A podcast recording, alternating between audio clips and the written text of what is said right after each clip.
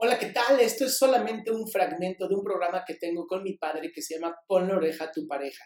Todos los sábados a las 12 del día estamos live para que tú puedas hacer preguntas sobre tu pareja y te contestemos él y yo. De verdad espero que lo disfrutes. Dice, sé que los celos están mal, sé que no debo ser así, pero aún así siento unos celos descomunales. ¿Qué debo de hacer? bueno, en principio los celos son inseguridad, provienen de la sensación de inseguridad, no de la autoseguridad.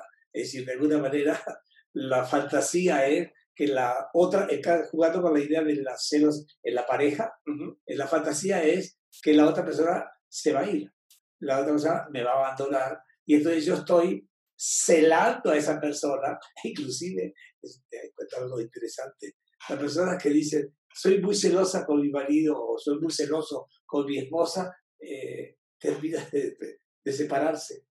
¿Por qué? Porque la otra persona está cargando a la otra. Es decir, la persona celosa se vuelve insoportable por la inseguridad que tiene de ser abandonada. Por eso requiere psicoterapia urgente para que pueda resolver sus previas inclinaciones a depender de, por ejemplo, de los padres. ¿no?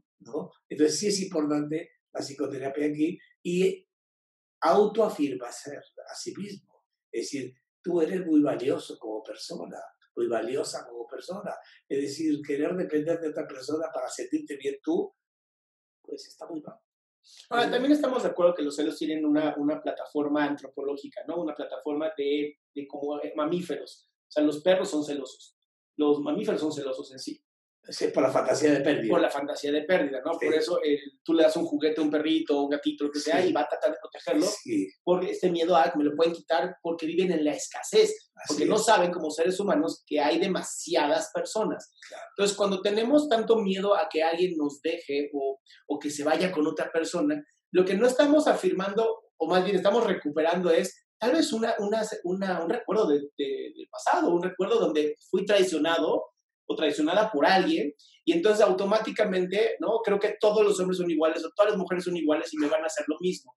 Para esto, obviamente, la psicoterapia es el término perfecto para darte cuenta que lo que una persona hizo no significa que lo van a hacer todos, ¿no? En primera. Inclusive podríamos a, ah, inclusive aumentar esto eh, en la identificación colectiva con los padres.